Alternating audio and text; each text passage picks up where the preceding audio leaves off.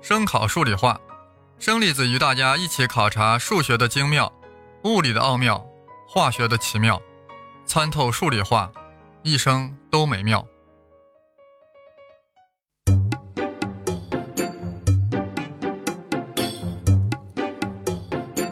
大家好，我是生粒子老师，我们继续微积分与物理学革命。上一集我们借助微积分工具。可由开普勒第二定律推导出了行星所受力是有心力，是直指太阳的心脏的力。但我们最终目标还没有实现，我们的目标是沿着当年牛顿的足迹，要从开普勒三大定律推导出万有引力定律。呃，截止目前啊，我们觉得离目标还挺远啊，难怪像牛顿这么牛的人也折腾了很多年才搞出来。现在要给大家说一个不幸的消息，我并不能带着大家完全沿着牛顿的足迹去推演万有引力公式。因为这个过程非常的繁杂，用音频的方式呀，简直难以操作。为啥？因为开普勒第一定律告诉我们，所有行星绕太阳的运动轨道都是椭圆。所以啊，我们本来应该以椭圆为模型去推导的。但大家都知道，椭圆处理起来很麻烦。此处呀，要使用极坐标才能搞定。若这样讲，我恐怕是有口难言，有口难辩。那怎么办？我是真心想让大家感受一下这场革命的精神。那就妥协一下，就将椭圆轨道用圆轨道来代替。也就是说呀，我们要从开普勒倒退回哥白尼啊。其实我们在对付高考时呀，尤其是在对付选择题时，常用这种方法来投机取巧。说白了就是特殊指法。圆就是一种特殊椭圆嘛，对椭圆成立的事儿，对圆也一定成立啊。这样干呀，也就是已经知道了目标，知道了结论，才能这样干。牛顿要是如此这般研究呀，就直接被呵呵了。好了，不说那么多了啊，我要妥协了。现在就取行星运动的轨道是圆。开二律告诉我们，向径在相等时间扫过同样的面积，这就意味着，对于圆轨道来说，就必须是匀速圆周运动，否则向径的半径怎么能在相等相同时间内扫过同样的面积呢？至此，我们把问题简化为。行星绕太阳做匀速圆周运动，在这种简单情况下，看看如何导出万有引力公式。由上期节目的成果呀，开二律导出了行星所受力 F 是支持太阳的，这样啊，我们就可以认为太阳对行星有引力。那这个力 F 大小是多少呢？牛顿第二定律上阵，F 等于 ma，a 是啥？就是加速度。加速度是啥？就是速度的变化率，就是速度导数。所以 a 等于。Dv 比 dt，也就是说，F 等于 m 乘 dv 除以 dt，dt 就是无限小的时间段，dv 就是 dt 时间内速度的变量，dv 比 dt 就是瞬时加速度。那么对于匀速圆周运动来说，瞬时加速度 dv 比 dt 应该等于多少呢？或许有人会说，匀速运动加速应该是零啊。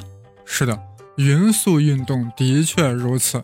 但匀速圆周运动不是匀速运动，速度是个向量，就是有大小还有方向。所谓匀速圆周运动，虽然其速度大小不变，也就是速率不变，但速度的方向一直在变，所以说速度还是在变，是有加速度的。好了，我们准备求瞬时加速度 dv 比 dt 啊，先求 dv 啊。嗯，好了，方便的朋友啊，请准备一下纸和笔。啊，我们要用了，先用笔啊，在纸上画一个圆啊，圆圆的圆，圆心记作 O 点。啊，太阳呀就在圆心 O 点上，而这个圆环呀就是行星的运动轨迹。啊，绕着 O 转嘛。呃，在圆环上选两个点 A 和 B 啊，假设行星呀逆时针从 A 点走到了 B 点，考虑要进行微分呀，所以你把这个 A 与 B 啊要稍微靠得近一点。来显示出行星是在无限小的时间从 A 点走到了 B 点，在 A 点，行星有一个速度 vA，其方向当然是 A 点的切线方向，也就垂直于向径 OA 的方向。在 B 点，行星也有一个速度 vb，其方向是 B 点的切线方向，也就是垂直于向径 OB 的方向。因为是匀速圆周运动，所以 va 与 vb 的大小相等，但方向不一样，分别垂直于各自的向径。O A 和 O B，在示意图上呀，还要注意把 V A 与 V B 这两个向量的长度画成一样的。表示它俩大小一样。说了半天啊，就是要在图上准确的展示出 VA 与 vb 是方向不同但长度相同的两个向量。所谓速度向量的长度就是速率啊，它俩有一样的速率，那就都记作 v，v 在这里代表一个标量啊，代表速率。呃，我们现在就要计算行星从 A 点运动到 B 点所发生的速度变化了呀。这个速度变化记作德尔塔 v 啊，也就是两个向量相减，德尔塔 v 等于 vb 减 v。呃，我们现在要考虑的是啥呀？B 点距离 A 点特别近，无限近，所以德尔塔 v 啊也就换成 v 分 dv 了，所以就是 dv 等于 vb 减 v。大家一定要注意啊，这是两个向量的相减。要进行向量相减，那两个向量啊就要有共同的共同的起点。大家现在小心翼翼的呀，把 vb 平移到 va，一定是平移，就是要保持 vb 的原有方向，这样 va 和 vb 就形成了一个向量三角形，还是一个等腰三角形。这个向量等腰三角形的底边啊，就对应两个向量相减的结果，就是 dv，dv 成了等腰三角形的底边，那是不是就有希望算出来呢？怎么让这个希望变成现实呢？大家难道没有发现，这个向量三角形与圆形 O 与 AB 两点组成三角形 OAB 是啥关系呢？与三角形 OAB 那是相似三角形呀。为啥？自己想。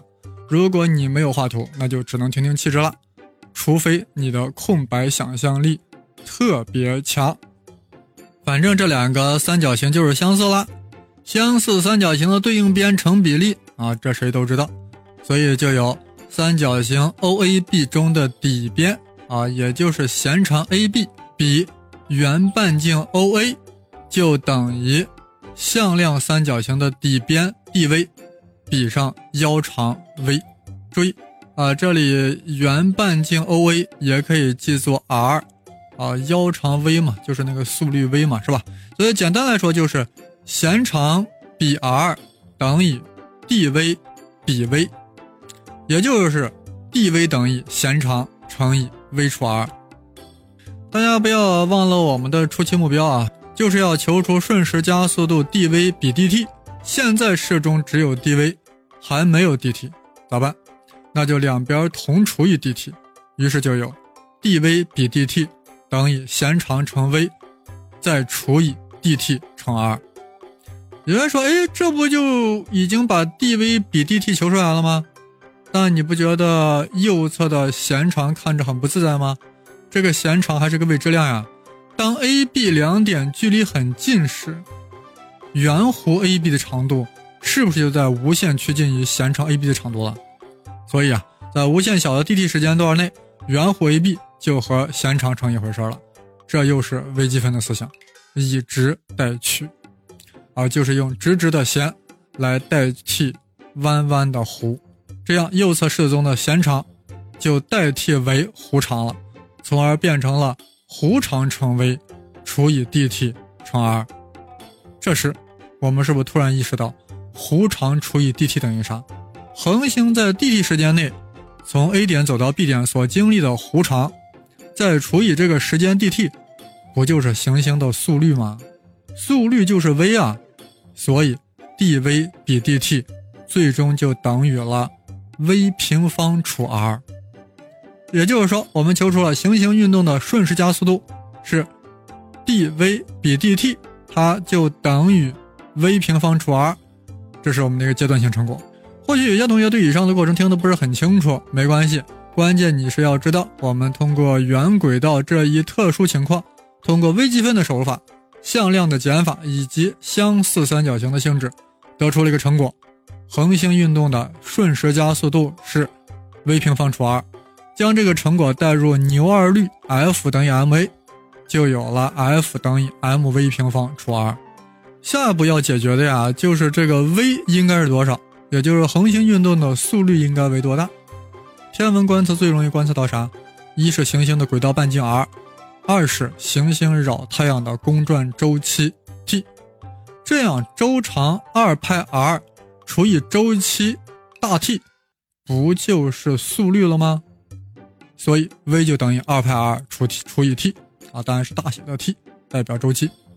那么将 v 等于二派 r 除 t 带到刚才的那个 F 等于 mvr 平方除以 r，整理整理就出现了，就等于了 F 等于四派平方 m 乘以 mr 再除以 t 平方。这又是一个阶段性的成果。再端详一下，恒星所受力的 F，它的分子是四派平方乘以 mr，分母是 t 平方。哎，这看起来有点奇怪啊！怎么所受力 F 大小竟然与半径 r 成正比关系呢？那岂不是半径越大，恒星所受太阳引力越大了吗？这咋可能？这是怎么回事？我们把这个公式再端详一下：F 等于四派平方乘以 mr 除以 t 的平方，分母上有个 t 平方呀，一定是它在作怪。更何况周期这玩意儿，每个行星都不一样。咱们在公式中呀，尽量要少出现这种太个性的东西。那怎么把它处理掉？此刻，我们应该想到还有一个重武器，我们还没有用。什么重武器？开普勒第三定律。开三律啊，忘了没？那就是 a 的三次方除以 t 的平方等于一个常数 k。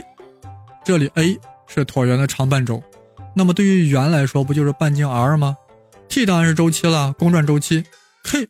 是个常数，而且是一个对所有行星都相同的一个常数啊！这个我们上一回忘了强调啊。呃，大家要明白一个道理啊，就是说一个常量呀，它越是一个普遍性的常量，价值就越大。那么我们这个 k 这个常数呀，是针对太阳系的所有行星都成立的一个常量 k 啊，a 的三次方除以 t 的平方等于 k。我在另一个栏目啊，培植三问胡先生中呀，啊，刚刚更新的量子诞生那期节目中，所提到的普朗克常数 h，那是在整个宇宙都适用的。所以，我们刚才说的这个 k 啊，跟人家 h 比还是不行的。k 只对整个太阳系行星成立，没有人家那个 h 厉害。好了，呃，在我们把行星轨道看作圆情况下，开三率就变成了 r 的三次方比 t 平方。等于 k，或者说 t 的平方等于 r 的三次方除以 k，那么将它代入到我们刚才那个阶段性成果，F 等于四派平方乘以 mr 除以 t 平方，于是就有了 F 等于四派平方乘以 km 除以 r 平方。发现没有？这么一代换啊，本来在分子上的半径 r 一下跑到分母上了，而且还成了 r 平方，这就是开三律的威力。啊，大家有没有觉得这个已经有点很像万有引力公式了？F 等于四派平方 km 除以 r 的平方，这里的四派平方 k 不过就是个常数嘛，别理它。这个式子显示出行星所受力 F 是正比于行星的质量 m，反比于它的半径 r 平方。这里的 m 用的是小写，代表的是行星的质量；r 代表半径。半径不就是行星与太阳的距离吗？至于那堆常数，干脆记作罗马字母缪，缪等于四派平方乘 k，这样刚才的结果就可以写成 F 等于缪乘 m 除以 r 的平方，这就是个阶段性成果啊。呃，但牛顿没有觉得这最终成果，因为这个表达式中呀只有行星的质量 m，却没有太阳的。这个引力是行星跟太阳互相吸引的力啊。那应该是行星的质量和太阳的质量共同决定的呀，肯定是太阳的质量隐含在 F 等于缪乘 m 除以 r 平方这个算式中的系数缪之中了。其实缪就体现出了太阳发出引力的能力嘛，缪越大，就说明 F 越大。换句话说，也就是太阳对行星的引力越大。现在问题是如何将太阳的因素直接凸显出来？而不是隔了一层缪。此时，牛顿开始脑洞大开了。大家一定要注意啊，任何牛叉的理论在诞生过程中，一定会有几次思维的跳跃。牛顿是这样跳跃的：他进行了一个换位思考，太阳对行星有引力，翻过来，行星对太阳也有引力，两者的地位是完全对等的，所以太阳所受的行星的引力。也应该正比于 m 除 r 平方，只不过此时的 m 不再是行星的质量，而是太阳的质量，是一个大写的 m 了。这就是换位思考，就是把太阳放在了刚才行星的地位，处于被吸引的状态。这就是将心比心，太阳所受的引力也应该跟自己的质量大 M 成正比，与距离平方成反比。哎，有人说那那那那距离为啥还是一样呢？那你想太阳离行星的距离跟行星离太阳的距离那是一回事啊，所以最后就记作了 F 等于 lambda 乘 m 除以 r 的平方。是的，这里比例系数呀用了另外一个希腊字母 lambda，lambda 体现的是行星。对太阳发出引力的能力，啊，大家都还记得牛顿第三定律吧？啊，估计大家化成灰都认得它，就是作用力与反作用力是方向相反，但大小相等。那么，太阳对行星的引力与行星对太阳的引力，不正是这样一对儿作用力与反作用力吗？所以它俩就应该相等。所以有缪 m 除以 r 的平方等于 lambda m 除以 r 的平方。两边把 r 的平方都约掉，变形一下就成了呃缪除以大 M 等于 lambda 除以小 m。此时此刻，牛顿凭着天文观测的数据和直觉判断，做了一个大胆假设，那就是认为缪除大 M 等于 lambda 除小 m，这就应该等于一个常数，而且把这个常数记作 G 啊，大写的 G。也就是说，缪除 m 等于 lambda 除小 m 等于 G。这样就有了缪等于 G 乘大 M，然后把这个缪乘以 G 乘大 M 代入到前面那个，算式 F 等于缪乘小 m 除以 r 平方，这样就有了 F 等于 G 乘大 M 再乘以小 m 除以 r 平方。哇塞，这是啥？这不就是我们魂牵梦绕的万有引力定律吗？我们终于达成了目标，很好困难啊！让我们欣赏一下。万有引力公式的风采，F 等于 G 乘大 M 乘以小 m 除以 r 的平方，其中的 G 就是万有引力常数，这是宇宙间最朴实的常数之一，它的数值是六点六七四零八乘以十的负十一次方。有了这个公式呀，太阳系中太阳和任何一个行星之间的引力都可以顺利的算出来。呃，这里顺便说一下啊。量子狂人狄拉克认为，万有引力常数并非定值，会随着宇宙年龄的增长而变大。啊，这一点还没有得到验证啊，就是说一下而已。嗯，好了，我们终于完成了从开普勒三大定律推导出万有引力定律的过程，直接感受到了牛顿的伟大和微积分的功效。但申老师为什么讲的这么费劲呢？主要有两点原因：一是没有小黑板，啊，纯粹的音频啊。不适合展示数学公式。二呀，是我讲了不少干货，很干的货。估计会有同学说呀，我们高中课本上也有这个推导过程，为什么就那么简单呢？你怎么说就这么复杂呢？高中课本上的万有引力的推导呀，那是被严重阉割过的，把许多关键的物理步骤给混过去了。啊，当然人家的目的是好的，是为了不伤害中学生幼小的心灵。